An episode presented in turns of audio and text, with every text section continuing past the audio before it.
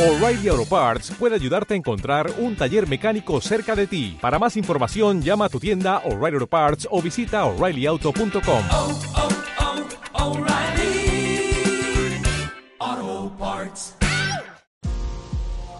Bienvenidos al podcast de Formadores Online. Mi nombre es Marina Miller y compartiré contigo todas las técnicas y estrategias para ayudarte a profesionalizar tu negocio online de conocimiento. Dicho esto, comenzamos con el programa de hoy.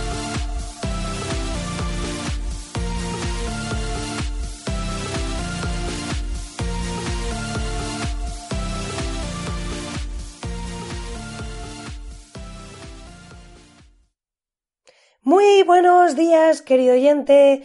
Muy buenos días. Estamos ya aquí a viernes 28 de diciembre, Día de los Santos Inocentes. Así que hoy quiero mandar un mensaje a todos aquellos que estéis planeando bromas maléficas contra vuestros familiares y amigos, pues que me las contéis en los comentarios, por favor, porque esto si hacéis bromas y si hacéis maldades ahí ocultas, oscuras, muy negras, no. Solo bromas divertidas y graciosas. Y además, si las grabáis en vídeo, también me podéis enviar el enlace eh, por WeTransfer, podéis mandar los vídeos, podéis todo lo que queráis, pero yo quiero ser partícipe de todas esas bromas porque me encanta, o sea, me encanta el tema de las bromas. Yo soy súper bromista, aunque soy muy seria en el trabajo, pero me encanta tener muy buena relación con los clientes, muy buena relación con eh, las personas con las que trabajo y demás. Así que eh, quiero que por favor me invitéis a formar parte de vuestras bromas, de vuestras inocentadas y que nos riamos juntos, lo pasemos bien, porque eh, este día es un día, ya sabemos históricamente, dedicado pues a gastar esas bromitas entre familia y todo eso que suele ser muy divertido. Bueno, ya sabéis que si es la primera vez que me escuchas y si no, pues soy una cansina. Y es que puedes entrar en www.marinamiller.es barra taller y podrás acceder a ese taller online gratuito en el que te enseño cómo generar ingresos con tu conocimiento, sin, eh, fórmulas mágicas, con, con, un sistema testado, eh, con mis propios clientes. Entonces ya sabes que puedes entrar, tienes tres videoclases, tres de mis masterclasses más potentes abiertas para ti, para que puedas hacerlas totalmente gratuitas y te invito a ir a marinamiller.es barra taller y acceder a ellas. Así que esto no es una broma, esto es realidad y está abierto para ti esas tres super masterclasses para que puedas generar ingresos con tu conocimiento. Hoy, a pesar de ser este día muy bromista, un día divertido, un día en el que podemos incluso pues bromear con muchas personas, siempre y cuando pues teniendo en cuenta no hacer esas bromas de mal gusto, porque no vamos a llamar a alguien y decirle que se te ha muerto alguien y luego que sea mentira, o sea, un poco de control, por favor, que le podemos dar un susto a más de uno y no es necesario y al final el que no se había muerto se muere y ¿qué sabemos? ¿Qué sabemos? No vamos a desvariar en este tema, que no sé por qué he, hablado de muertos, o sea, que no, que son todos santos y son inocentes. bueno, dicho esto, en este podcast hoy quiero hablar sobre un tema mmm, muy interesante que son cuáles han sido mis aprendizajes en 2018, qué he aprendido a lo largo de este año. Y la verdad que la vida de emprendedora, aunque aparentemente muchas personas la ven desde fuera y piensan pues que todo está muy bien, que todo es muy guay, es cierto que aunque yo no invito a todo el mundo a emprender, porque creo que no todo el mundo tiene personalidad para ello, porque al final los emprendedores eh, hacemos gestión, hacemos pues parte contable, ¿no? Para el tema de facturas, facturación y demás, hacemos de vendedores, hacemos muchos roles, hacemos de técnicos, haciendo trabajos directamente, o sea, cuando emprendes en muchas ocasiones, sobre todo cuando eres autónomo, eres pequeñito y empiezas, eh, tiendes a hacer un montón de cosas. Y no todo el mundo vale para soportar ese tipo de tareas ni la presión que conlleva adaptar los distintos roles. Entonces, también creo que se puede emprender dentro de las empresas y si alguien no se siente cómodo siendo emprendedor, también puede hacerlo como hobby y demás. Así que eso es un mensaje inicial que sí que quiero aclarar porque parece que hoy en día esto de emprender está muy de moda y demás.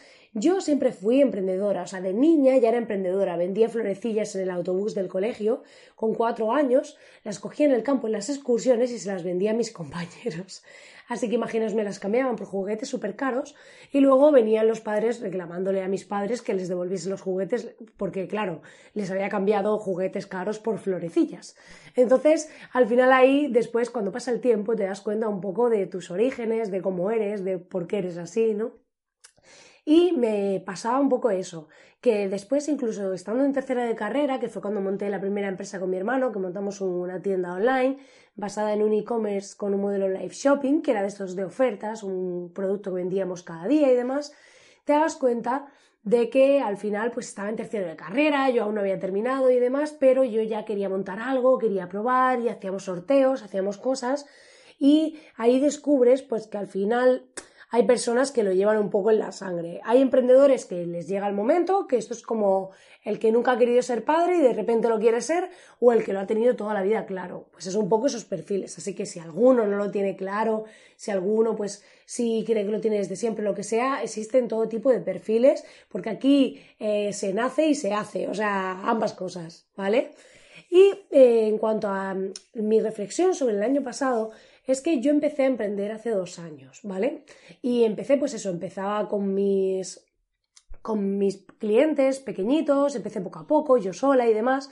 Y de este año, bueno, es un poco una reflexión desde que empecé, pero sobre, este, sobre todo este año, que es cuando más ha crecido mi negocio y demás, ha sido cuando me he dado cuenta de las cosas más importantes. Y hoy quería compartir con vosotros algunas de ellas, de las que he aprendido, porque me parece interesante compartirlo y que aprendamos juntos de las experiencias de otros. En primer lugar, eh, voy a comentaros una cosa que he aprendido que es que eh, los límites los ponemos nosotros. Yo tenía una limitación muy grande con el dinero, ¿vale? Porque pues eh, había cosas que decía, bueno, no voy a cobrar más de esto, porque me parece muy poco, o sea, me parece mucho, porque esa persona y tal. Y luego te das cuenta que todo depende del valor percibido y de cómo sea el perfil de ese cliente. Porque hay clientes, esto es como cuando vas a una tienda y de repente el vendedor te ofrece el producto más barato. Y tú dices, bueno, bueno, a lo mejor yo estaba buscando algo intermedio, de gama media o de gama alta, ¿por qué me ofrece el más barato?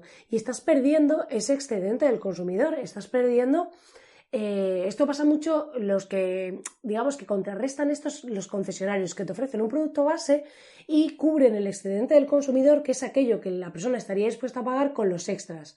Pues cuando son productos que no tienen esa posibilidad, tenemos que romper nuestra limitación, porque a veces estamos a lo mejor trabajando, vamos a poner un ejemplo numérico y decimos, pues yo estoy trabajando y cobro por algo concreto 100 euros y a lo mejor estoy haciéndolo, estoy saturado, tengo un montón de clientes y mi servicio vale mucho y puedes decir, bueno, pues a lo mejor me interesa más cobrar 300, tener una tercera parte de esos clientes, trabajar más a gusto, trabajar pues con esos clientes que además lo van a valorar más porque si están dispuestos a pagar el triple, lo valoran eh, y eh, puedo sentirme más cómodo. Entonces aquí hay que tomar decisiones de ese tipo, romper un poco los límites con el dinero y tener en cuenta pues cuál es un precio justo para nosotros, más allá del precio de mercado, siempre y cuando pues nos movamos en unos márgenes que los clientes estén dispuestos a pagar, porque podemos encontrarnos que nosotros queremos ofrecer una consultoría por 100.000 euros y no hay nadie que la quiera pagar, porque a nosotros nos parece muy justo.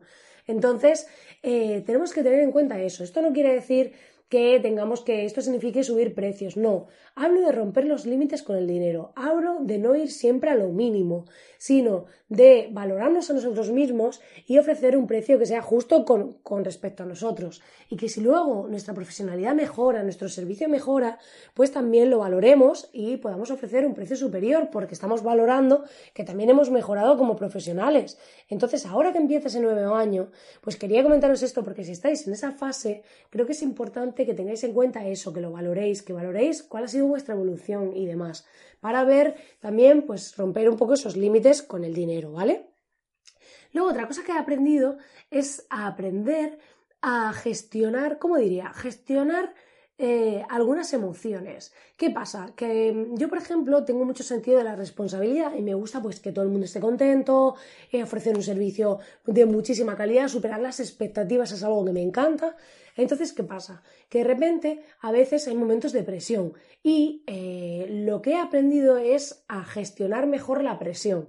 En el sentido de no es trabajar bajo presión, es que a lo mejor de repente tú vas a hacer algo alguna vez, lo vas a hacer con muchísimo cariño, con todo tu desempeño y a lo mejor a la otra persona no le va a gustar o simplemente ha tenido un mal día y a lo mejor te va a decir algo que a lo mejor no te resulta muy agradable y tú mm, tienes que aprender a no vivirlo como algo muy personal. Un poco desligar esa sensación y pensar pues que bueno, que a lo mejor es su problema o que ha tenido tal o que bueno, que no le vas a gustar siempre a todo el mundo y que pues bueno, vamos a buscar a ver la forma de que, esa persona esté pues lo más contenta posible e incluso si en algún momento, que esta es una de las terceras claves, si en algún momento esa persona no estás a gusto, no, no te sientes bien, no quieres trabajar con ella, aprender a decir no. Este es mi tercer aprendizaje fundamental.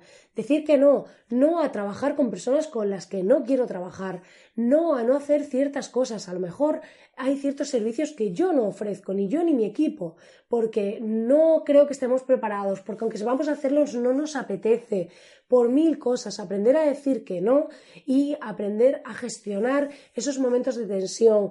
Y eh, cuando eres emprendedor, al final tienes que tener una visión. Yo he aprendido que si no me dedicase a esto y me dedicase a cualquier otra cosa que no fuese el marketing online, el diseño gráfico y demás, el diseño web, eh, no, eh, si no me dedicase a esto, probablemente aprendería después de todos estos dos años de aprendizajes eh, podría montar cualquier otra cosa y la sacaría adelante de cualquier manera y haría varios intentos hasta que alguna funcionase. Porque al final creo que la fortaleza, que esa es la cuarta clave, la fortaleza mental que tengamos es lo que determina los resultados. Hablo de fortaleza mental como una actitud, porque la actitud ante la vida nos permite generar una serie de oportunidades. Cuando nosotros llegamos y vamos a un evento y hablamos con las personas y tenemos una predisposición, una actitud positiva, y no hablo de positivismo, de cara por ser positivos, vayamos a tener resultados en todo, no, no hablo de eso. Hablo de que tengamos fortaleza y que sepamos superar esas épocas, esa montaña rusa del emprendedor, esos baches en los que caemos. Yo he tenido momentos que pues dudas si no sabes si lo estás haciendo bien, si realmente eh, te estás dirigiendo hacia el lugar adecuado. Es algo súper común en los emprendedores. A mí me pasa, a mis clientes le pasa. O sea, a ti también si te pasa, no te sientas mal, no te sientas mal por ello, o sea, de verdad, nos pasa a todos, todos tenemos momentos de duda, tenemos momentos de incertidumbre y esa es otra de las claves, aprender a vivir con la incertidumbre.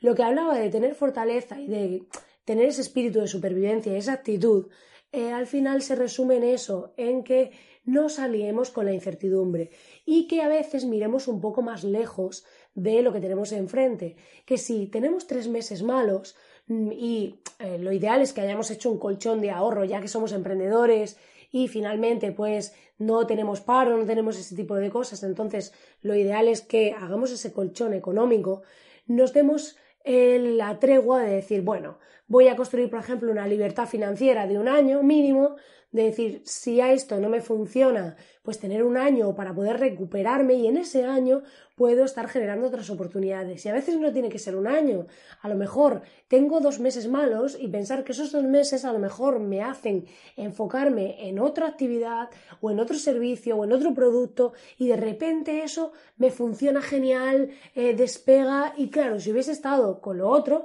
pues a lo mejor habría tenido unos ingresos mediocres o un resultado mediocre a nivel global y eh, de la otra manera de repente se ha vuelto exponencial y mis resultados han sido la bomba. Entonces yo he aprendido que muchas veces estamos haciendo algo repetidamente y dejamos de aprovechar oportunidades por hacer eso. A veces estamos haciendo unos trabajos y no nos terminan de convencer, pero bueno, como nos mantienen, como nos generan ingresos, pues he aprendido a decir que no a alguno de esos trabajos para enfocarme en cómo generar nuevas oportunidades. Que sí, que pierdo dinero cuando digo es que no, sí, pero pienso en cómo cambiar mi futuro próximo, cómo generar nuevas oportunidades, cómo generar nuevas estrategias y abrir nuevos horizontes, diversificar mi negocio y poco a poco ir avanzando en esta montaña rusa del emprendedor.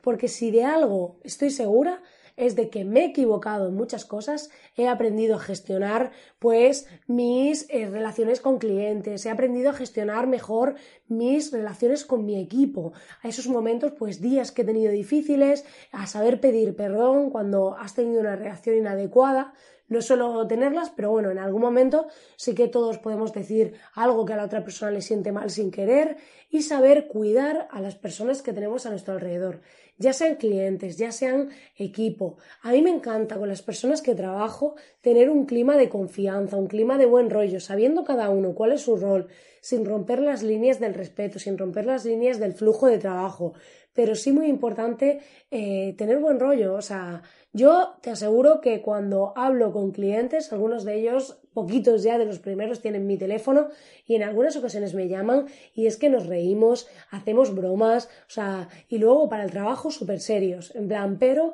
es importante para mí eh, llegar a conciliar esa vida personal y profesional haciendo algo que me gusta y saber sobre todo mis mayores lecciones, gestionar esos momentos de presión y aprender a decir que no y aliarnos con esa incertidumbre, porque finalmente nuestro desarrollo personal es lo que nos va a convertir en mejores emprendedores, en mejores personas y en personas más felices.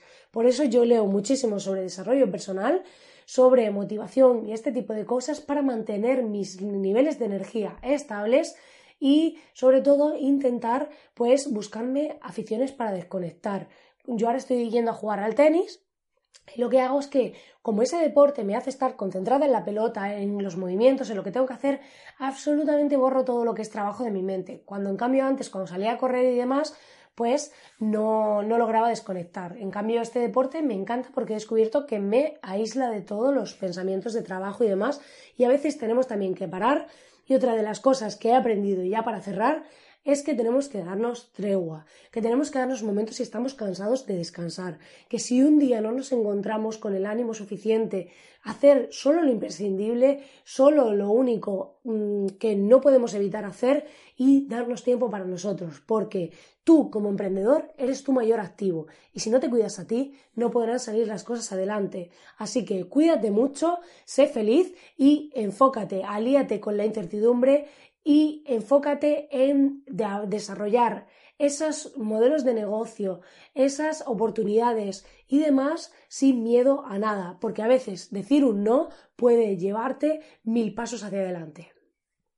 Pues nada, querido oyente, hasta aquí el programa de hoy. Espero que te hayan servido, espero que estos aprendizajes compartidos te sean de utilidad y ya sabes que agradezco enormemente tus valoraciones de 5 estrellas en iTunes, que es un segundito y me ayuda un montón tus reseñas, bueno, tus comentarios y corazoncitos en Spotify, en iBox, que también me motivan un montón.